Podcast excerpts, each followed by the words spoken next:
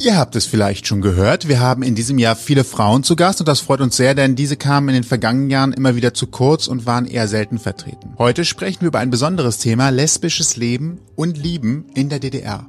Ich bin Sebastian. Und ich bin Toni und unsere heutige Gästin ist Film- und Medienpädagogin und in Thüringen aufgewachsen. Ihr Dokumentarfilm Uferfrauen beschäftigt sich mit den Lebensgeschichten von sechs lesbischen Frauen aus der DDR, dem Aufwachsen in einem sozialistischen Staat und ihr Coming Out. Was sie dazu bewegt hat, diese Doku zu machen und welchen Bezug sie selbst zum Thema hat, besprechen wir gleich mit Barbara Walberon. Herzlich willkommen. Ausgang Podcast. Die bunte Stunde. Salü, salü. Ich freue mich sehr. Ja, wir auch. Schön, dass es geklappt hat. Zu einem ja. echt spannenden Thema auch mal wieder für uns. Yes. Also natürlich nur spannende Themen, aber das wäre so eine andere, eine andere Perspektive, die wir selber so, so nicht kennen. Du bist in Thüringen aufgewachsen, groß geworden. Wie war das Leben da? Wie hast du das Ufer gefunden, beziehungsweise wie bist du für dich angekommen, um direkt auch mal den Filmtitel da aufzugreifen? Das Ufer äh, habe ich in Thüringen nicht gefunden. Das habe ich ah. erst dann beim Studium gefunden. nee, ich bin ja tatsächlich in so einer katholischen Enklave der DDR aufgewachsen. Also zwar ne, größtenteils in den 90ern, aber in den 80ern geboren. Und da hat natürlich noch viel DDR drin gesteckt, aber auch so diese, dieses Katholische, das wird da halt auch immer noch gelebt. Und da war erwartungsgemäß nicht so viel Platz für Homosexualität oder alles, was abseits der Heteronorm war. Ähm, und das, ja, also ich habe halt schon früh gemerkt, dass ich anders bin, aber es war halt überhaupt nicht möglich, da irgendwie zu definieren, wie ich anders war. Ja? Also weil Homosexualität, wenn es mal Thema war, dann war es halt einfach, also so wie die Katholiken halt einfach auch mit dem Thema äh, lange umgegangen sind oder auch immer noch umgehen. Homosexualität ist halt wieder natürlich und, und pfui. Und da gab es halt einfach gar keine Möglichkeit, da irgendwie was, was Positives mal drüber zu hören oder das auch als was Normales zu empfinden. Und deswegen hat so mein Selbstfindungsprozess relativ lange gedauert. Also ich bin dann halt zum Studium gegangen und da fing es dann so langsam an, einfach auch so den Platz zu bekommen, ja, mein Ufer zu finden und halt festzustellen, dass ich halt Frauen liebe. Und jetzt liebe ich das halt sehr frei. Also mittlerweile liebe ich halt seit fast 20 Jahren in Leipzig. Und es ist halt einfach schön, weil es eben jetzt zumindest hier in Leipzig für mich die Normalität hat, die es halt haben sollte. Ja, also auch in Gesprächen mit anderen oder auch so, wenn man sich mit Unbekannten trifft und die Partnerin dabei hat, dass das halt einfach überhaupt gar kein Thema ist, dass da halt einfach zwei Menschen kommen, die halt zusammen sind und dass das halt völlig egal ist, ob das jetzt zwei Frauen sind. Und das ist halt das Schöne. Wenn, dann habe ich, glaube ich, mein Ufer tatsächlich erst in Leipzig gefunden. Ja. Ich fand gerade etwas sehr interessant, als du darüber gesprochen hast, das katholische Aufwachsen nenne ich es mal. Es klang gerade eben so, dass das dein Umgebungsweltbild so fest war, dass für dich du vielleicht gemerkt hast, dass du da an der einen oder anderen Stelle nicht richtig reinpasst, aber doch irgendwas anders ist als das, was dir erzählt wird. War das so? Es kam für mich gerade so eben ein bisschen, bisschen versteckt rüber. Oder habe ich da vielleicht zu viel gehört? Weil ich bin ja, auch sehr katholisch erzogen worden. Das heißt, da gibt's ja doch viel Religionsunterricht auch, gerade wenn man in der Schule ist und so da gibt's ja doch sehr viele Werte, die einem einfach so fest reingegeben werden und obendrauf bitte noch Nächstenliebe.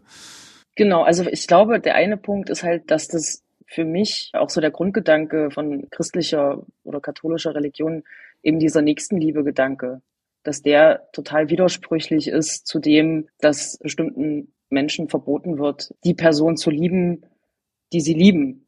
Ja, oder halt auch diese christliche Nächstenliebe zu sagen, ich darf aber nur der Person Nächstenliebe entgegenbringen, die dem mir vermittelten Weltbild entspricht. Ja, also das ist halt, glaube ich, das eine. Also warum ich auch tatsächlich ganz offen mit der katholischen Kirche nicht so gut bin, weil da für mich ganz viel widersprüchliche Sachen drinne sind. Also auch noch viele mehr, aber speziell, wenn es wirklich auch um Homosexualität geht, dass da halt die Nächstenliebe gefühlt aufhört. Und das kriege ich irgendwie nicht, nicht zusammen, so in meinem Kopf. Und die andere Schiene ist, dass es halt eben eine Gegend war, die auch in der DDR katholisch sein durfte. Ja, also im im Kommunismus oder im Sozialismus sollte es ja eigentlich keine andere Kirche außer die des Kommunismus oder Sozialismus geben. Und dass da natürlich auch so diese, was ja immer ganz wichtig ist oder lange gewesen ist, als es halt einfach auch noch kein Internet gab, so Informationen über bestimmte Sachen zu bekommen. Ne?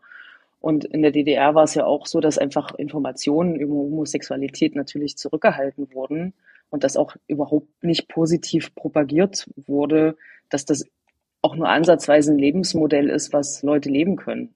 Ja, und das hat sich da, das war so, ein, doppeltes Verschweigen von Informationen. Ja, also zum einen halt dieses DDR-Ding, was äh, Homosexualität bedingt erlaubt hat. Ja, und auf der anderen Seite eben dieses Katholische, was halt eben auch kein großer Fan davon ist, halt Menschen zu akzeptieren, die eben nicht heteronormativ leben. So, und das ist mir, also als ich da aufgewachsen bin, war das, glaube ich, einer der Faktoren, die dazu geführt haben, dass ich halt eben nicht die Person sein konnte, die ich bin. Ja, aber eben wirklich nur einer. Also es war einfach, für, für meine Sexualität war da kein Platz es war halt einfach nur, alle hatten einen Freund und alle fanden die Jungs toll und ich, ja, also fand, ich, konnte Jungs auch gut leiden, aber ich hatte da jetzt nicht so dieses, diesen Mädchenbezug, so, oh, der ist so süß. ne? Das gab es bei mir eher selten. Und ich hatte dann halt auch mal einen Freund, weil aber halt alle einen Freund hatten und das war aber halt irgendwie nichts für mich. Aber ich wusste eben auch nicht, was ist denn was für mich? Weil wenn du kein Vorbild hast, keine, keine keine Information, äh, keine positive Konnotation, ne, dann ja, kannst du, kannst du ewig über dich nachdenken, wenn du gar nicht weißt, dass es das gibt oder dass das was, was Gutes sein kann, dann, also bei mir war quasi die Grenze schon im Kopf, mir den Gedanken zu erlauben, ich könnte das sein, nein, um Gottes Willen, ich will das nicht sein. Und da hatte ich auch nach meinem Coming Out, hatte ich da auch viele Jahre damit zu tun, zu sagen, eigentlich will ich das nicht sein, weil ich halt auch mit so einem Weltbild aufgewachsen bin, dass das halt eben pfui ist oder verpönt ist und dann festzustellen, ja, was mache ich denn jetzt damit, dass ich so bin?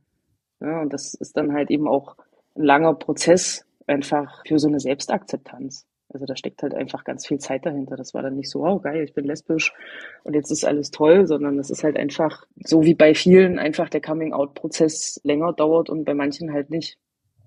Deswegen habe ich auch so einen ganz kurz noch wirklich so einen großen Respekt auch vor meinen Protagonistinnen oder auch vor den, mit, vor den Frauen, ähm, mit denen ich mich unterhalten habe im, im Laufe meiner Recherchen, dass die äh, trotz dessen es tatsächlich hinbekommen haben zu sagen, ähm, das ist ein ganz wichtiger Teil von mir und ich möchte den gerne leben, äh, gegen alle Umstände. Das finde ich total bewundernswert, auf jeden Fall. Danke, dass du die Brücke geschlagen hast. Dann kann ich mir den Weg nämlich sparen. Äh, das wäre nämlich tatsächlich jetzt so der nächste Punkt gewesen. Du hast ja eben schon selber gesagt, in den 80ern geboren, in den 90ern dann bewusst aufgewachsen.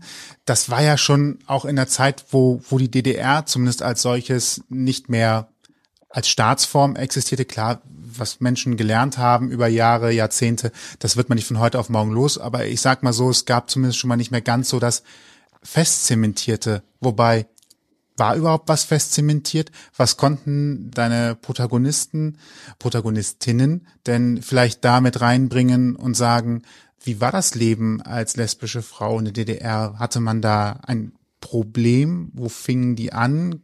Durfte es sie geben? Was kannst du da vielleicht so als grobe Einordnung schon mal als Rahmen vielleicht vorweg schicken? Also die Gesetzgebung der DDR hat Männer und Frauen gleichermaßen diskriminiert und nicht wie, nicht wie die BRD, nur den, durch den 175er die Männer. Und ne, Homosexualität war per se ab 18 Jahren in der DDR nicht mehr verboten. Aber es war gesellschaftlich, es musste quasi durch dein Umfeld toleriert werden. Und auch das, die DDR war ein homophober Staat. Punkt. Also ganz klar. Aber wenn dein Umfeld damit nicht umgehen konnte, weil dann noch irgendwelche Resistements, die auch tatsächlich noch viel aus Nazi-Zeiten äh, mit drüber geschwappt sind, wenn die einfach in deinem Umfeld geherrscht hatten, dann hast du halt Pech gehabt. Ne? Aber auf der anderen Seite konntest du genauso in einem Umfeld aufwachsen, wo die gesehen haben, was du für eine Person bist und dass du eine liebe Person bist. Und wenn du halt Mädchen magst oder Frauen magst, naja, dann ist das halt so. Also ich glaube auch heutzutage immer noch ein Stück weit auch, auch abhängig äh, von ja, von der Weltsicht von deiner näheren Umgebung, deiner Eltern, deiner Familie, deiner Arbeitskolleginnen, dass du den Menschen vertrauen kannst, dass die dich als den Mensch annehmen, der du bist. Und ich meine, es ist ja tatsächlich auch heute noch so, dass viele Menschen sich in ihrem Job nicht outen wollen, weil sie halt eben das Vertrauen nicht haben. Und wenn es dann nach, was weiß ich, 10, 20 Jahren mal rauskommt, haben wir doch schon immer gewusst oder ne, oder es ist doch gar kein Problem, aber so diese Angst, damit umzugehen, ich bin anders, die ist ja nach wie vor präsent. Jetzt nicht mehr so krass wie in der DDR, aber eigentlich ist es traurig genug, dass es halt eben im Jahr 2022 noch so ist. Und jetzt habe ich äh, den ersten Teil deiner Frage vergessen, jetzt bin ich schon wieder ins Plaudern gekommen. Alles gut, äh, das ist ja auch, ist ja auch schön. Es ging tatsächlich darum, ob es Gesetze gab, die das verboten haben. Das hatten wir. Das Problem ist, es ist keine aufgeschriebene Frage, sondern es war eine Ad-Hoc-Spontan-Frage. also ein bisschen steht es irgendwo schon drin, aber ähm Na, ich, ich knüpfe da mal an. Also es gab den Paragraphen 151, der tatsächlich auch unter dem Punkt sexueller Missbrauch von Jugendlichen verankert war, was ja auch schon mal ähm, eine Ansage ist, dass bei sexueller Missbrauch gleich zu verankern, dass wenn du quasi also das Schutzalter für, für heterosexuelle da war das Schutzalter 16 und für Homosexuelle 18, wo das natürlich zwischen 16 und 18 Jahren ist ja genau die Zeit, wo man auch eigentlich so ein Stück weit seine Sexualität entdeckt. Und wenn da halt eben eine volljährige Person mit einer minderjährigen Person, ich sage jetzt mal, erwischt worden ist, dann hatte das Berufsverbot, Gefängnisstrafe oder Bewährungsstrafe zur Folge. Aber halt tatsächlich, ich sag mal, nur bis 18 Jahre. Was so ein bisschen das Problem ist, ist, dass die Forschung, speziell was so Frauengeschichten in der DDR angeht, hm, da ist noch viel Luft nach oben, da einfach auch Biografien zu erforschen oder auch mal, ich sag mal, tatsächlich in, in Gefängnisakten zu gucken, ja. Weil in der DDR war es so, der Staat hat es anders geregelt, Menschen zu verurteilen. Treffen waren nicht erlaubt. Es wurde den Communities in den einzelnen Städten unglaublich schwer gemacht, Vereine zu gründen. Die sind von A nach B nach C nach D geschickt worden. Also es war quasi nicht möglich, das zu institutionalisieren oder auch Beratungszentren für Eltern zu gründen. Ja, also da ging natürlich total viel von Berlin aus, weil ich sehe es immer so genauso wenig wie Berlin heute Deutschland äh, widerspiegelt, hat Berlin auch die DDR widergespiegelt. Berlin war einfach schon immer Berlin und da ist schon immer total viel in allen möglichen Subkulturen irgendwie gegangen. Und es war so, dass die Staatssicherheit halt quasi die Menschen, die sich im Fachjargon heißt es zusammengerottet haben oder einfach getroffen haben, die wurden halt überwacht und wurden dann aber aufgrund von anderen, also jetzt nicht aufgrund der Homosexualität, aber einfach unter anderen Vorwänden überwacht und äh, dann eben auch äh, rausgezogen ähm, oder eben auch ja strafrechtlich belangt. Also da gab es immer Mittel und Wege, so wie es in jeder, sage ich auch ganz offen, Diktatur irgendwie Mittel und Wege gibt, Menschen irgendwie rechtlich zu belangen auf irgendeiner anderen Grundlage. Und das war halt eben das Problem. Du konntest schon auch homosexuell leben in der DDR, wenn du dich denn selber auch gefunden hast und wenn du auch also ohne dass es große Möglichkeiten gab, Kontaktanzeigen zu schalten, was bis fast Ende der DDR kaum möglich war. Also es ging so Ende der 80er konnte man dann so über so Chiffre-Sachen in Zeitungen konnte man da inserieren, aber da musste man eben auch diese bestimmten Codewörter erkennen. Ne? Zum Beispiel in der schwulen Szene gab es dann halt Kontaktanzeigen bei den Brieffreundschaften, wo dann die Männer geschrieben haben, dass sie halt gerne Leder tragen und so, ne, und ne, so jemand, der, der da irgendwie einen ähnlichen Fetisch hat, der kann das halt lesen, ohne dass es groß auffällt. Aber sowas musste dann halt einfach auch eine homosexuelle Person einfach auch erstmal wissen. So, ich stehe auf Leder oder ich suche eine Brieffreundin, die gerne reist oder das und das macht. Ne? Also das war tatsächlich gar nicht so einfach.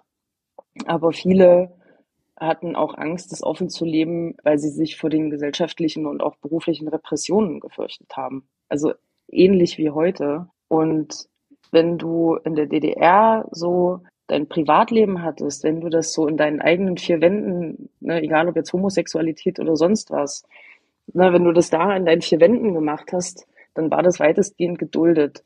Sobald du aber mit irgendwas rausgegangen bist, wo der Staat oder die Staatssicherheit gesagt hat, das könnte uns gefährlich werden, dann warst du quasi, ja, also dann, dann war die Chance hoch, dass du überwacht worden bist. Dann hat der Staat eingegriffen, um genau da anzusetzen und zu sagen, das unterbinden wir jetzt.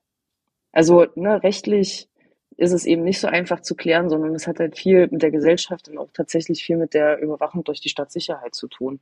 Und das wollten sich, glaube ich, einfach viele nicht antun. Viele mhm. wollten nicht, dass sie von der Stadtsicherheit beobachtet werden und sind deswegen auch nicht in die Gruppen rausgegangen, sondern haben, wenn dann, ihre Sexualität so in, ähm, in ihren eigenen vier Wänden tatsächlich nur gelebt. Habe ich auch einige Geschichten gehört. Oder eben gar nicht, haben geheiratet, haben Kinder bekommen und haben sich dann halt nach der Wende geoutet.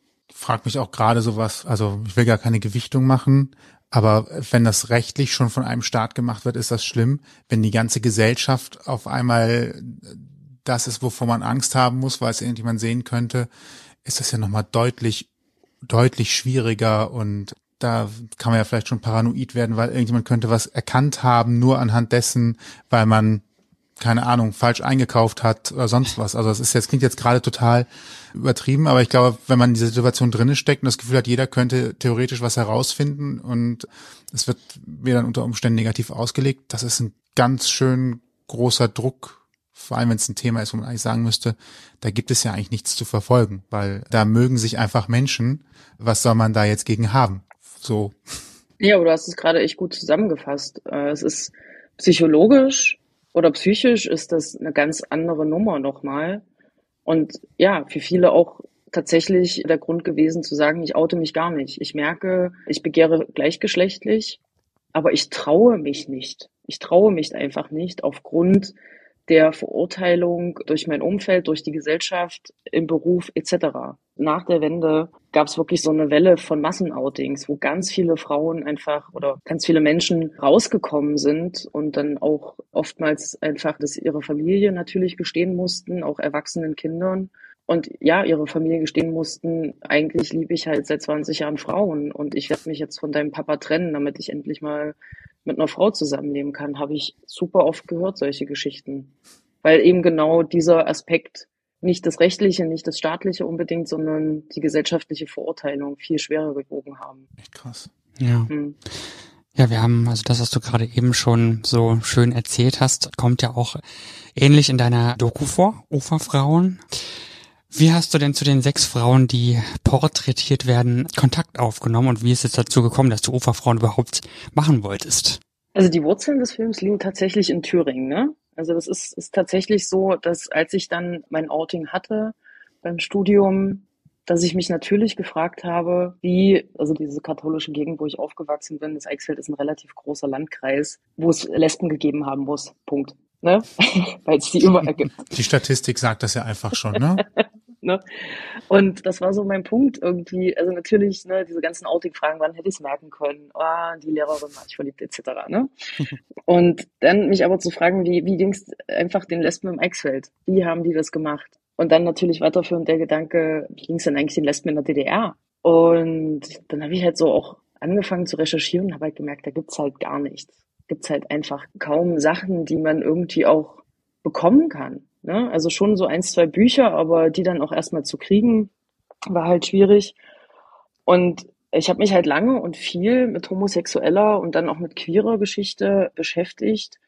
Und ich weiß total viel über die schwule Bewegung, ich weiß total viel über die US-amerikanische Bewegung oder wie es einfach auch in anderen Ländern gelaufen ist, über die westdeutsche Bewegung. Und dann kam 2012 der Film von Ringo Rösner raus, unter Männern, Schwule in der DDR. Und erstmal habe ich mich ein bisschen aufgeregt, dass es halt wieder ein Film über Schwule ist und dass Schwule so wieder so eine Präsenz bekommen. Auf der anderen Seite habe ich mir dann gedacht, naja, nee, Ringo hat halt eben einen Film über Schwule gemacht, was ja auch total okay ist. Und ich hatte, ich habe irgendwie gedacht, naja, aber es braucht halt eben auch ein lesbisches Pendant. Und das war dann tatsächlich 2012 so. Ringos Film kam raus und ich habe gedacht, es muss diesen Film geben. Ich habe aber eigentlich nicht daran gedacht, dass ich den mache. Ich jetzt, ich habe auch keine klassische Filmausbildung. Und dann hatte ich eine Arbeitskollegin 2012 und die hat mir halt so super interessante Geschichten Ende der 80er von Leipzig, aus Leipzig und Berlin erzählt. Und es waren unglaubliche Geschichten. Und dann hat die mich ihren Freundinnen vorgestellt und es waren unglaubliche Geschichten. Und irgendwann habe ich gesagt, okay, ich mache dokumentarische Formate seit meinem 18. Lebensjahr. Ich weiß, welchen Film ich nicht machen will und ich versuche das jetzt einfach, mich bei einem Filmprogramm für Mitteldeutschland, für mitteldeutschen Filmnachwuchs, versuche ich mit dem Thema unterzukommen, um das da professionell weiterzuentwickeln und habe es tatsächlich auch in dieses Programm geschafft. Habe das damals mit einer Freundin angefangen zu machen, weil das auch ganz klar war, das wird so ein Riesenprojekt. Ich brauche da Unterstützung. Die ist dann nach zwei Jahren ausgestiegen Aber das war wichtig, dann das erstmal mit ihr zu starten. Und ich habe die Protagonistin gefunden, also viel durch Gespräche. Ich habe viel über Lesarion, das ist eine lesbische Online-Plattform, ganz viele Frauen angeschrieben, also bestimmt 500, 600 Frauen, um erstmal so ein Bild zu bekommen. Aber ich war damals einfach auch total unorganisiert. Also es war halt super chaotisch und ich hatte keinen Plan. Ich wusste nur, ich will diesen Film machen. Und ich habe mich viel mit Frauen getroffen. Also ich habe dann auch mal bei einem Medienprojekt, was ich in Ostsachsen in der Schule hatte, da habe ich dann auch einfach eine Lehrerin angequatscht, ob sie nicht eine lesbische Kollegin hat, mit der ich mich mal unterhalten kann. Und wo dann tatsächlich auch ein Kontakt zu einer alten Studienkollegin zustande gekommen ist. Und dann habe ich halt viel recherchiert in Büchern. Mir war von Anfang an klar, Berlin soll nicht so einen Fokus haben, weil Berliner auch queere Geschichte relativ gut erforscht ist. Aber so aus meinem Beweggrund raus wollte ich halt eher gucken, wie sieht's wirklich auf dem Land aus. Ne, wie war es wirklich in der DDR auf dem Land lesbisch zu leben? Wie haben sich die Frauen kennengelernt? Wie haben die überhaupt gemerkt, so, hey, ach, die bin ich? Und das war eine ganz schön kleinteilige Arbeit auf jeden Fall. Also ich bin viel rumgereist, ich hatte damals äh, kaum Geld, das heißt, ich habe äh, quasi all mein Geld fürs Reisen ausgegeben und habe dann einfach so peu à peu Frauen gefunden, die auch gesagt haben, ja, wir würden uns tatsächlich auch vor die Kamera setzen weil natürlich nicht alle Gespräche, die ich geführt habe, auch mit Frauen waren, die gesagt haben, ja, wir würden uns vor der Kamera öffnen, weil natürlich der Hintergrund der ist, dass viele Geschichten einfach seit 30, 40 Jahren auch unter Verschluss gehalten wurden. Ja, und dann irgendwie kommt eine mit der Kamera vorbei und dann wird das irgendwie so ein großes Ding. Also, wo ich gesagt habe, das ist aber halt auch nicht schlimm, weil ich werde dich natürlich nicht zwingen, ähm, dich für mich vor die Kamera zu setzen. Also um Gottes Willen. Und dann habe ich angefangen, quasi aus den Protagonisten, die ich hatte, so eine erste Treatment-Fassung auch für die Förderung zu schreiben. Und die sind dann aber auch peu à peu wieder abgesprungen oder krank geworden. Und es war tatsächlich, da habe ich die Uferfrauen erstmal vier, fünf Jahre recherchiert. Boah. Ja, und, und gesucht. Weil immer wieder auch ein Wechsel drinne war. Ich habe auch drei Jahre in Stasi-Akten gelesen, weil ich wissen wollte, ob Lesben für die Stadtsicherheit gearbeitet haben, habe auch ein bisschen gehofft, dass ich vielleicht auch in den Akten einen Namen finde, aber die Namen waren alle geschwärzt, weil ich da keine Rückschlüsse ziehen durfte zu den Personen, die dahinter stehen. Das war halt auch nochmal krass, einfach in Stasi-Akten über Lesben zu lesen, die für die Stadtsicherheit gearbeitet haben. Es ist auch echt nicht schön, in Stasi-Akten zu lesen. Das war echt auch eine anstrengende Zeit einfach. Genau, und dann war das einfach dann 2017 der Zeitpunkt, wir hatten endlich genug Geld zusammen, weil mir tatsächlich innerhalb von kurzer Zeit zwei feste Protagonistinnen abgesprungen sind, musste ich alles nochmal neu schreiben, was ganz schwierig ist, wenn du einen Film machen willst, und aber erstmal alles schreiben willst, wenn du also ne, so eigentlich was Audiovisuelles produzieren möchtest. Und dann habe ich nochmal auf Connys Lesbenseiten, die es leider auch nicht mehr gibt, da habe ich nochmal Anzeigen gemacht und auch andere Lesbenvereine haben mir geholfen, nochmal meinen Aufruf, hey, ich suche Protagonistin irgendwie zu verbreiten. Und dann haben sich halt auch einfach äh, viele, die jetzt auch im Film drin sind, äh, mir gemeldet und haben gesagt, wir können uns mal treffen. Und dann war eben der Zeitpunkt 2017, hatten wir endlich genug Geld zusammen, weil halt für mich klar war, ich brauche ein gewisses Budget, um den Film zu machen, den ich machen will. Und zwar einen sehr professionellen Film, damit sich den Leute auch angucken können. Weil mit einem Budget von 10.000 Euro kann ich einen Film machen, den guckt sich aber kein Mensch an, weil das nicht gut ist. So. Und dann hatten wir auch die Zusage vom ZDF, endlich genug Geld. Und das war dann eben auch der Zeitpunkt zu sagen, wir fangen jetzt an zu drehen, bevor diese Spirale, Frauen überlegen sich es anders, etc., äh, springen ab. Da einfach auch ein Stück weit entgegenzusteuern und zu sagen, jetzt machen wir das. Genau. Und die Frauen sind auch alle sehr, sehr, also die Protagonisten sind alle recht happy mit dem Film. Also die stehen da voll dahinter auf jeden Fall. Ist auch sehr schön. Wir sagen gleich auch nochmal, wo man den sehen kann oder sonst wie bekommen kann.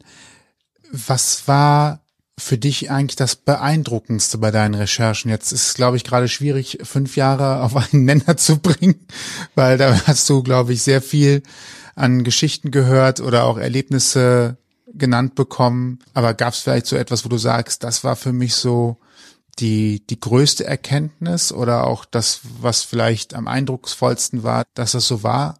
Ich glaube, so jede einzelne Coming-out-Geschichte, jede, jede einzelne Geschichte, wo eine Frau in einem System, was nicht darauf angelegt war, äh, mit einer Frau zusammenzuleben, die Stärke hatte, sich selber zu finden und zu sich zu stehen. Ich glaube, das ist tatsächlich das ist das, was ich am beeindruckendsten fand. Also wie viele es dann doch waren, ja, wie wenig sichtbar die leider sind. Und jetzt auch bei meinen Protagonistinnen natürlich, was die erlebt haben und wie die heute leben. Also und mit welcher Lebensfreude die auch leben. Ja, weil das schon auch Geschichten sind, wo man auch ein Stück weit dran zerbrechen kann. Also ich glaube, das jetzt so mal so ganz krass runtergebrochen, wer ist das? Aber es gibt natürlich irgendwie in sieben Jahren Filmarbeit, da gibt es natürlich einige krasse äh, Erfahrungen. Ich denke, das passt schon. Ganz kurz, weil du das Thema Sichtbarkeit angesprochen hast. Was mir oder auch uns oft auffällt, ist, dass tatsächlich, wie du schon eben gesagt hast, ah, schon wieder was über Schwule, ah, schon wieder was aus der männlichen Homo-Welt. Und für Frauen ist da relativ wenig aufgearbeitet. Also sowohl dokumentarisch als auch filmmäßig sind ja schon quasi Sektkork geknallt, als es letztes Jahr hieß, es gibt Princess Charming. Also ja, es ist ein Reality-Format und da sollte man jetzt gar nicht so stolz drauf sein, dass es sowas gibt im Sinne von, damit ist jetzt Hochkultur erreicht. Auf der anderen Seite gab es schon drei Staffeln davon für das männliche Pendant bis ein weibliches Pendant kam. Woran liegt das? Ja. Das waren nur zwei Staffeln, oder? Prince Charming. Die dritte wurde doch gerade erst produziert. Ja, ah, zum Ich habe sehr gerne ja. geguckt. Ich habe super gerne geguckt. Es gab schon drei. Jetzt, Wir würden ja. das natürlich nie gucken. Ja? Ja, es gab schon drei tatsächlich. Stimmt, stimmt, ja. Es gibt niemanden, der hier ein Abo deswegen abschließen will. Nein. Ähm, und zusätzlich. Nee, stimmt. Ich erinnere mich. Ja, ich habe ich hab alle, also ich habe die drei männlichen und die lesbische Staffel. Einer ist vielleicht nicht so aufgefallen, weil Schön er. Schön gebinged. Ja. einer, ein, einer ist vielleicht nicht so hm, aufgefallen, andere waren ja. etwas prägnanter. Präsenter. Ja. Und was ich noch hinzufügen möchte bei Princess Charming, das war ja auch ursprünglich als B-Format eingelegt, mhm. ne? Bis dann sich einige lesbische Frauen gesagt haben oder sich beschwert haben darüber, dass es doch bitte ein komplett lesbisches Format geben soll und die Produktion da offenbar drauf gehört hat, was ich sehr gut finde. Ja. Nee, ich glaube, die sexistische Scheiße, die da echt zutage gefördert worden wäre, wenn du zehn Heteromänner und äh, zehn lesbische Frauen um eine Frau buhlen lässt. Äh, ich glaube, da hätten sich echt auch eklige Abgründe aufgetan. Und ich meine, es ist ja schön, dass das Format halt eben echt erfolgreich gelaufen ist, weil aber eben auch Leute vom Produktionsteam gesagt haben, hier, liebe Produktionsfirma, macht das mal bitte nur für Frauen und das wird Erfolg haben. Glaubt uns mal bitte. Das ist halt immer, das ist tatsächlich, also ne, das ist natürlich äh, irgendwie die ganze Story der UFA-Frauen, auch Förder, Förderinstitutionen davon zu überzeugen, dass ein Film über Ü60 oder Ü50 Lesben aus der DDR nicht nur Ü50 Lesben, die ostsozialisiert sind, angucken, sondern dass es ein ganz krass interessiertes junges Publikum gibt, was Bock hat, irgendwie die eigene Geschichte zu erfahren, ähm, dass es total viel um Frauengeschichte geht, ne, aber eben lesbische Sichtbarkeit und vor allen Dingen mit Ostbezug also der Film ist halt natürlich in Ostdeutschland besser gelaufen als in Westdeutschland. Also in Westdeutschland ist der natürlich auf den queeren Filmfestivals vom Queerscope gelaufen, aber so groß in den Kinos war der halt leider im Westen nicht. Und ich merke auch immer wieder bei Filmgesprächen in, ja, ich muss jetzt leider sagen, ne, in Westdeutschland, wie auch so eine Unwissenheit da ist. Plus, ich habe jetzt schon wirklich, also trotz Pandemie, ich hatte wirklich viele Filmgespräche und ich bin wirklich gut in Deutschland rumgekommen. Ich glaube, so eine lesbische Sichtbarkeit ist halt oftmals auch immer noch so ein Ding, wofür auch gekämpft werden muss, weil zum Beispiel kaum Männer und auch kaum Schwule in den Film gegangen sind, weil es halt um ein lesbisches Thema ging. Und das halt wirklich wieder gezeigt hat, lesbische Themen sind in der schwulen Community eigentlich fast gar nicht irgendwie interessant. Und das ist sehr schade. Weil ich, wie gesagt, ich bin nicht die einzige Lesbe, die sich sehr gut in der queeren Geschichte oder in der homosexuellen Geschichte auskennt. Und das, das fand ich wirklich schade, dass der Film in der schwulen Community so gar nicht beachtet wurde. Also fast nicht. Also ich habe mich das auch schon öfter und vorher auch schon gefragt, warum eigentlich lesbische Themen oder auch eben lesbische Frauen meist nicht wirklich großartig im schwulen Kreisen, sage ich jetzt mal, vorkommen oder ja im schwulen Teil der Community von mir aus auch. Ne, wenn man immer von Community und von Gemeinsamkeit spricht und dann aber doch eigentlich gar nichts davon so in der Form stattfindet. Hast du da aus deiner Sicht eine Hypothese, warum die Frauen da immer so ein bisschen außen vor sind? Also ich will nicht übergriffig klingen, so gar nicht, ne? Aber schwule Männer sind auch nur Männer und Männer interessieren sich, glaube ich, einfach nicht so viel für Frauenthemen. Das wäre so die Hypothese. Hm. Dann andere Frage, warum schaffen wir es nicht, mehr mediale Aufmerksamkeit auf das Thema generell gesellschaftlich zu bekommen? Weil dieses Beispiel jetzt mit Prince versus Princess Charming ja auch wieder zeigt, dass es gesamtgesellschaftlich äh, weniger Sichtbarkeit gibt. Ist das das gleiche in Grün, weil auch vielleicht zu viele Entscheider immer noch männlich sind oder vielleicht auch männlich gedacht wird? Ist das Interesse nicht so groß? Oder jetzt ganz andersrum gedacht, das kann ich aber nicht beurteilen, haben lesbische Frauen auch nicht so ein großes Interesse daran, laut und sichtbar zu sein an der Stelle für die große breite Masse. Ich glaube, da gibt es ganz, ganz viele Puzzleteile, die da irgendwie beachtet werden müssen. In den Filmgesprächen, also in den Publikumsgesprächen nach dem Film, vor allen Dingen in Ostdeutschland, sind unglaublich viele Menschen auf mich zugekommen und haben gesagt, naja, also ne, ich kannte da das, das schwule Pärchen und es war bekannt, dass die Männer zusammen sind, aber Lesben, nee, die habe ich nicht gekannt. Das ist, glaube ich, ein Stück weit auch geschichtlich, ein Stück weit, da kann man schon mal also so Ansätze suchen, dass schwule Männer tatsächlich schon immer präsenter waren, ja, also allein in Theaterkontexten, ja, auch in der DDR, so die Theater, das, ich glaube, die Hälfte der Belegschaft war halt schwul und die waren halt sichtbar. Ja?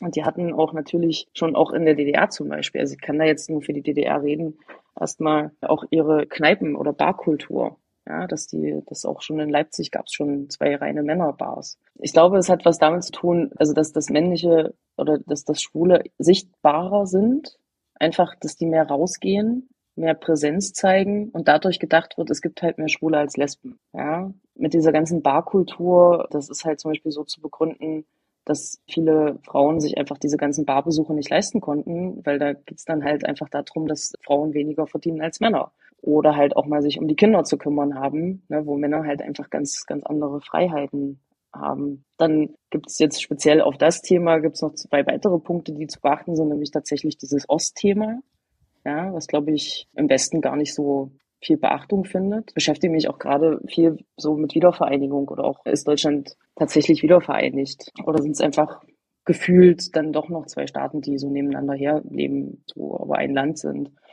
äh, wo man auch sagen kann, ja, der Norden kann nicht viel mit dem Süden anfangen und umgekehrt. Das spielt noch mit rein.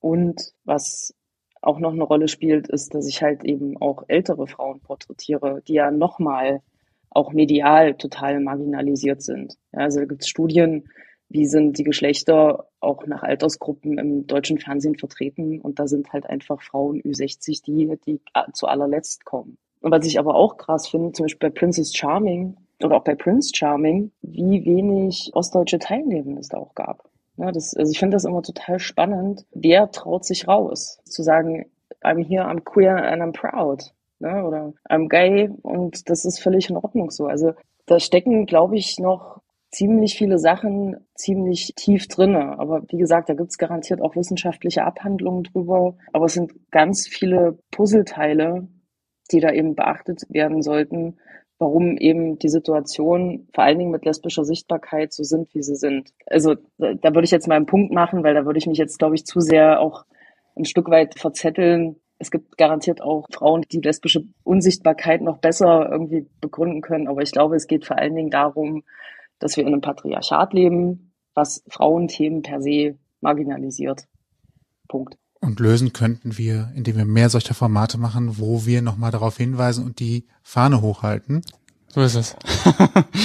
und mehr gesagt, Filme ja. machen. Ja. Das war ja tatsächlich auch ein guter Ansatz zu sagen, hier ist ein Themenbereich, der komplett noch nicht stattgefunden hat, filmdokumentarisch, und ich arbeite das mal auf.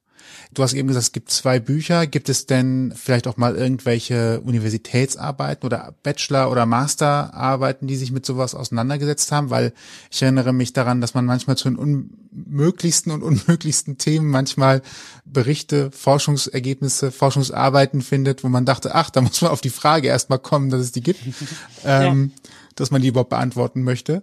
Ist da zumindest wissenschaftlich schon mal so angefangen worden, das aufzuarbeiten und festzuhalten? Ich nehme mal noch einen Punkt auf, den du gerade erwähnt hast. Also es gab in den 90ern zwei dokumentarische Formate, die quasi von Zeitzeugen, also die auch in der DDR lesbisch waren, gemacht wurden. Die Filme sind aber unglaublich schwer zu bekommen. Also da muss man wirklich in die Berliner Archive gehen, um die mal zu sehen, weil die nirgendwo verfügbar sind, was total schade ist. Und die sind natürlich auch in den 90ern mit keinem Budget groß produziert worden.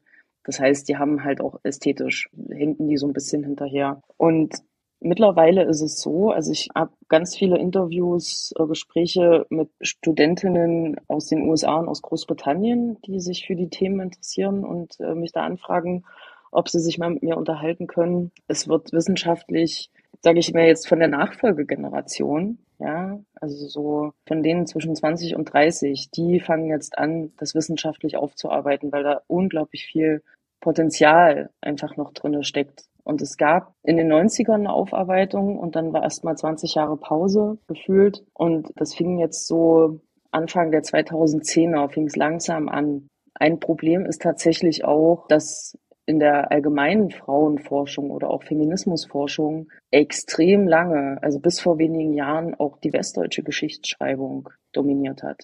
Also ich war mal auf einem Kongress in Berlin, wo es um lesbische Biografien zwischen 45 und Ende der 60er, Anfang der 60er ging. Und ich war total erschüttert, weil es einfach nur um westdeutsche Biografien ging, wo ich mir gedacht habe, aber hä, wie, also ich habe mich dann ganz schlecht gefühlt, dass ich immer gesagt habe, aber es gab doch auch im Osten total interessante lesbische Biografien. Naja, also wo auch innerhalb der, der Frauenforschung dieses Ostthema nochmal so marginalisiert wurde und jetzt aber viele sagen, das Thema interessiert mich total.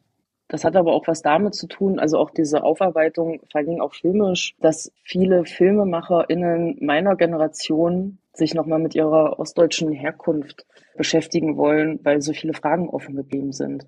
Ja, die Alten, die reden einfach nicht über die Vergangenheit. Und es gibt so eine, so eine ganze Generation, die versucht, auch wenn sie nach der Wende geboren sind, rauszufinden, ne, das ist halt so präsent, wenn du als Ostdeutsche in den Westen zum Studieren gehst, du kriegst sofort die Klischees an den Kopf geballert, genauso wie wenn du in Köln sagst, ich gehe nach Jena zum Studieren, du von deiner Familie auch erzählt bekommst, hey, wie, was willst du im Osten bei den Nazis? Ne? Und da gibt's jetzt einfach nochmal die Ansätze, über Bücher und über Filme und auch über wissenschaftliche Arbeiten tatsächlich zu ergründen, was heißt es denn, ein Stück weit trotzdem noch ostdeutsch sozialisiert worden zu sein, durch die Eltern, durch die Schule, also durch die LehrerInnen, durch vielleicht auch ein Stück weit Kindergarten oder so. Ja, also das ist halt was, wo sich gerade ganz viele mit beschäftigen, weil halt eben über 30 Jahre nach der Wende halt klar ist, da gibt's immer noch so einen krassen Unterschied zwischen diesen zwei Staaten. Und das wird einem hier im Osten einfach hart bewusst, wenn du zum einen auf die wirtschaftliche Situation guckst, wenn du auf die Gehälter guckst, natürlich leider auch die politische Situation. Und das hängt halt tatsächlich alles viel miteinander zusammen. Und also das führe ich jetzt nochmal zu Ende. Was gerade auch ein ganz wichtiges Thema für viele ist, ist dieser Transformationsprozess nach der Wende ne, wirklich die ersten Jahre der 90er, wo ganz viel schiefgelaufen ist im Osten und da gerade auch versucht wird aufzuarbeiten, weil die, die Auswirkungen merken wir jetzt immer noch, da zu gucken, warum ist es denn so gelaufen? Was ist da tatsächlich falsch gelaufen? Also so falsch, dass wir es heute immer noch merken. Ja. Und das ist aber, wie gesagt, die Generationen, die das quasi direkt fast gar nicht mehr miterlebt haben, die beschäftigen sich jetzt damit, weil es einfach so ein ganz doller innerer Drang ist, da Antworten zu finden, die es einfach nie gab. Vielleicht ganz kurz noch so als Vergleich. Das ist das, was, glaube ich, im Westen in, auch ein Stück weit, wo viele sich einfach mit der Nazi-Zeit beschäftigt haben. Wo es wirklich darum geht, meine Familie hat mir meine Fragen nicht beantwortet oder ich traue mich auch gar nicht mit meiner Familie darüber zu reden, weil die zumacht. Und ich glaube, in Westdeutschland war es viel waren meine Großeltern, meine Eltern Nazis und ich glaube, so ein Stück weit ein Beweggrund, für die jetzigen Ostdeutschen ist es auch so, da ist diese Stasi, ja. So, wie geht man mit sowas um? Also nicht unbedingt damit waren meine Eltern bei der Stasi. Das würden Eltern niemals beantworten, diese Frage. Ja, da wird immer ausgewichen. Aber auch, wie geht man mit, mit so einem System um, wo man im Nachhinein erfährt, was dieses System eigentlich für eine Überwachungskampagne auch gestartet hat. Ja, wo man jetzt die Akten einsehen kann das ist psychologisch, das beschäftigt dich schon. Und das ist halt eben ein Thema, was im Westen überhaupt nicht, also das ist überhaupt nicht relevant, weil es da einfach die, die Stasi nicht gab und der BND seine Akten für die nächsten tausend Jahre wahrscheinlich nicht öffnen wird. Wir digitalisieren gerade. ja. Also wenn die wirklich digitalisieren, sehe ich schwarz. Im wahrsten Sinne des Wortes. Ja. also bei allem, was du gerade gesagt hast, finde ich mich irgendwie auch total wieder, weil ich ja auch ähm, in Ostdeutschland geboren bin, auch wenn ich nur drei Jahre da gelebt habe so, sozusagen, ne, 87er Baujahr, habe davon nicht mehr viel mitbekommen, aber ich habe ähnliche Erlebnisse, die du auch schilderst, irgendwie auch eben dieses nicht reden können oder wollen oder einfach über Dinge schweigen, ne, keine Konflikte, keine ja, keinen Streit eingehen, lieber ähm, im Hintergrund bleiben und so weiter. Und das habe ich auch irgendwie so mit der Erziehung so ein bisschen mitbekommen. Mittlerweile ist es Gott sei Dank, habe ich mich anders entwickelt vielleicht, aber ich lebe jetzt auch ja schon fast 20 Jahre in Köln, ähm, also so lange wie ich auch in meiner Heimat gelebt habe und sehe jetzt eben auch erst so richtig, ja, Unterschiede. Also gerade so das Leben meiner Mutter, meiner Eltern, dass das ein ganz anderes ist, jetzt auch immer noch als meins und dass da auch Welten aufeinander prallen, wenn wir uns sehen und, und auch Ansichten aufeinander prallen, wenn wir uns sehen. Und ich verstehe auch jetzt erst so mit der Zeit, warum, also ich sag mal, pauschalisiert die Leute aus dem Osten teilweise eben so eingestellt sind immer noch, wie sie es vielleicht schon immer waren oder dass es sich so zementiert hat, dass es einfach gar nicht anders geht. Und ich das auch, wie gesagt, familiär auch selber mitbekomme, wie tief das sitzt. Was aber nicht heißt, dass eine queere Person, die irgendwie in Köln lebt, und zu ihrer Familie irgendwo in die saarländische Pampa oder in die Eifel kommt, dass da nicht genau so eine Sachen herrschen. Nee, ne? klar. Natürlich. Aber es ist halt, es ist total schwer in Worte zu fassen, Mhm. nochmal dieses Ostding, dieses 40 Jahre Sozialismus, was bei vielen noch so drinne steckt und was auch so weitergegeben wurde. Das in Worte zu fassen, dass es halt eben begreiflich wird für Leute, die das nicht erlebt haben. Das ist super schwierig. Was ich vielleicht als jemand, der da Außenstehender ist, eher, aber noch vielleicht ermutigend, auch allen, die uns jetzt gerade zuhören und sich vielleicht in den Geschichten wiedererkennen, mitgeben möchte, ist, ihr könnt in den meisten Fällen noch fragen. Also es ist sicherlich schwierig, aber es ist noch die Möglichkeit, das Gespräch zu suchen und mal vielleicht über irgendeinen einfachen Zugang nochmal aus erster Hand zu fragen, weil manche Leute können das natürlich vielleicht auch nicht mehr oder irgendwann wird es diese Möglichkeit auch nicht mehr geben, auch um das festzuhalten für die Nachwelt. Deswegen habe ich eben auch gedacht, als du gesagt hast, es gibt in den Filmarchiven alte Filme, die vielleicht heute nicht State of the Art wären, aber man könnte ja trotzdem darüber nachdenken, sie zu digitalisieren, weil sie halt ein Stück Zeitgeschichte sind, die halt widerspiegeln, auch relativ kurz nachdem sich das alles geöffnet hat, äh, das Material verfügbar zu machen, nochmal so einen echten Eindruck zu bekommen von Zeitzeugen, die es erlebt haben, wie es denn war. Und letztendlich ist es ja auch das, was deine Dokumentation Uferfrauen an der Stelle getan hat, Sachen festzuhalten, damit man auch später nochmal darüber nachschauen kann, nachhören kann, nachsehen kann und sich das nochmal bewusst machen kann, weil irgendwann gibt's halt die Möglichkeit nur noch über vielleicht auch Stasi-Akten oder ähnliches, sich was zusammenzureimen. Und wir haben ja da auch Ausschnitte in Uferfrauen zitiert bekommen. Wenn man das liest oder auch hört, wie das geschrieben worden ist, ist das ja wirklich nicht möglich, ernsthaft nachzuvollziehen, was das für ein Leben war. Außer, dass es sehr komisch klingt. Also im Sinne von merkwürdig, nicht lustig. Muss man vielleicht nochmal dazu sagen. Du hast gerade sehr viel angesprochen von Dingen, wo ich mir dachte, mein Gott, nächstes Filmprojekt, nächstes Filmprojekt und nächstes Filmprojekt. ist das so? ja. Du hast dich so, du hast jetzt dich so reingelesen, recherchiert, bist so im Thema, hast auch, man merkt richtig, du hast Feuer dafür. Was ist dein nächstes Projekt? Geht es um vielleicht allgemeiner Ostdeutschland? Wird es Uferfrauen 2 geben? Oder woran arbeitest du gerade? Also eigentlich habe ich gesagt, ich habe mich jetzt ja acht Jahre mit Lesben in der DDR beschäftigt. Ich würde mich gern mit was anderem beschäftigen. Ja, es gibt einfach so viele interessante Themen. Also auf jeden Fall Frauenthemen. Also ich muss dazu sagen, dass der Lockdown äh, vor allen Dingen 2021 war für mich eine unglaublich sch- schwierige Zeit, auch kreativ, weil wir eigentlich Anfang April Kinostart gehabt hätten, also April 2021. Und der hat nicht stattgefunden und das hat mich in ein ganz schönes Loch gerissen.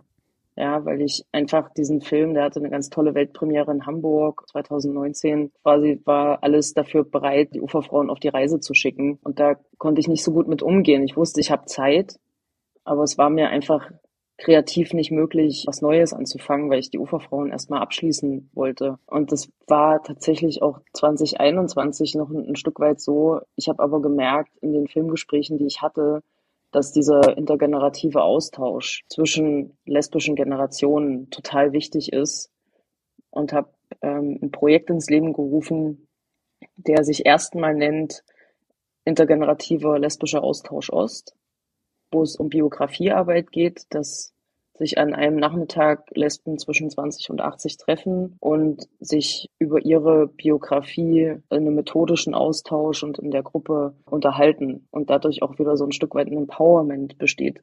Weil ich gemerkt habe, dass die Jungen sich total für die ältere Generation interessieren und andersrum aber genauso, aber dass dieser Generationendialog äh, wie mit fast allen Generationen kaum stattfindet.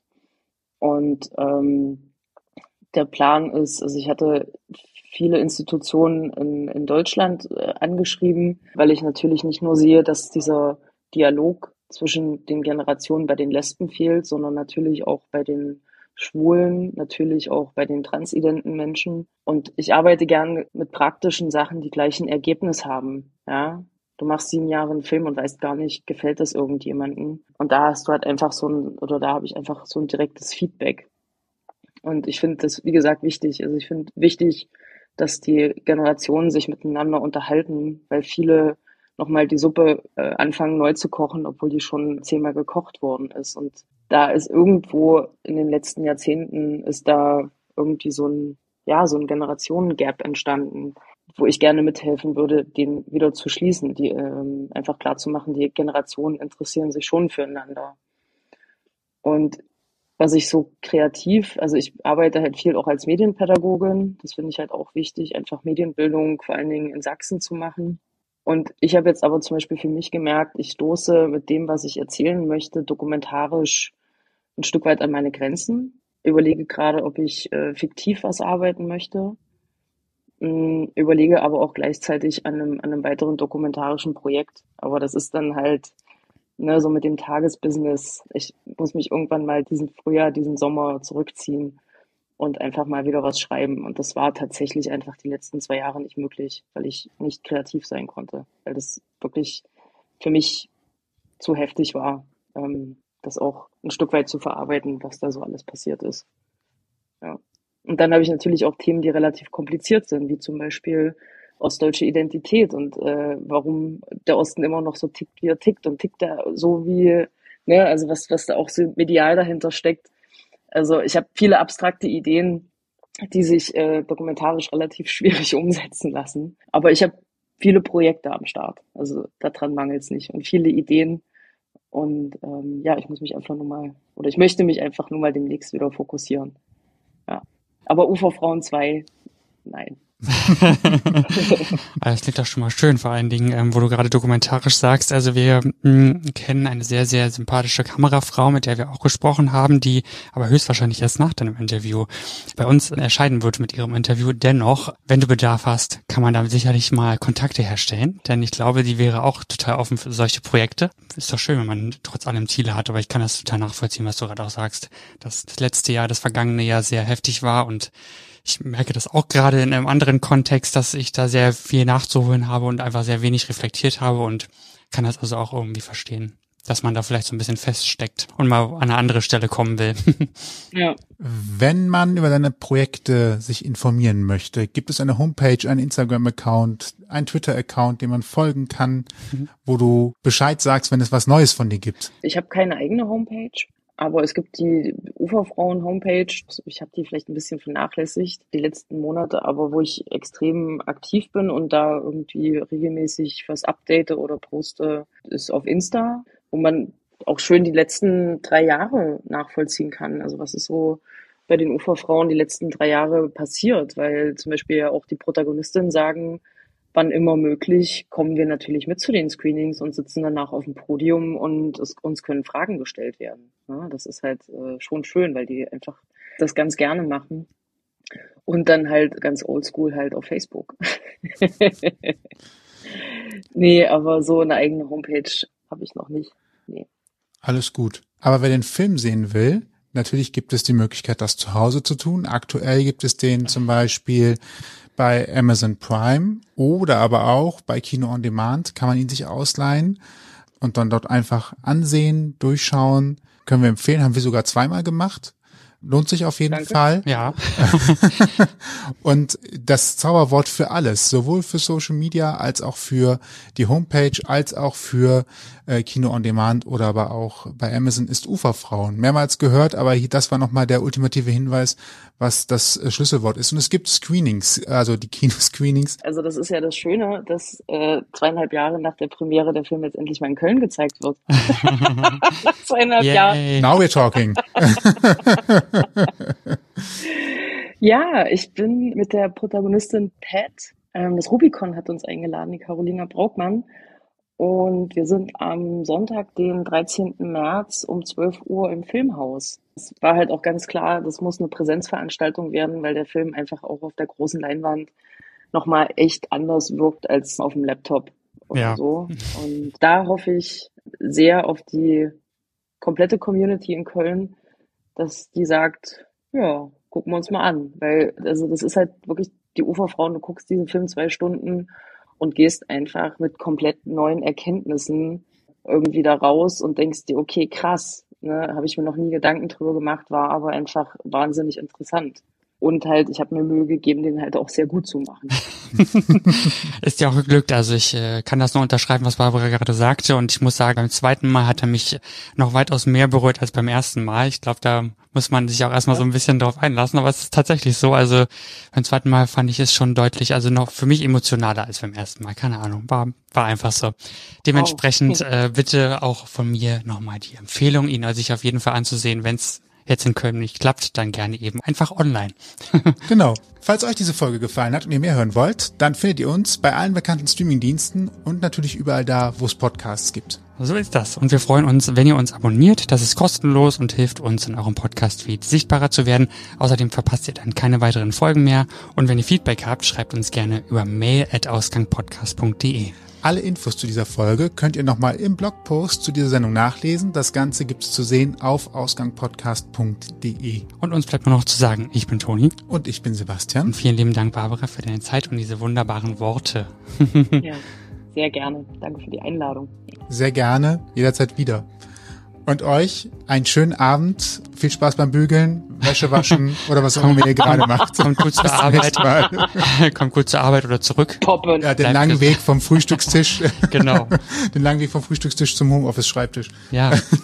Also bis zum nächsten Mal. Bis zum Tschüss. nächsten Mal. Tschüss. Ihr habt Themenvorschläge, möchtet zu Gast sein oder habt Feedback, meldet euch per Instagram oder E-Mail bei uns. Alle Möglichkeiten und Adressen findet ihr auf ausgangpodcast.de.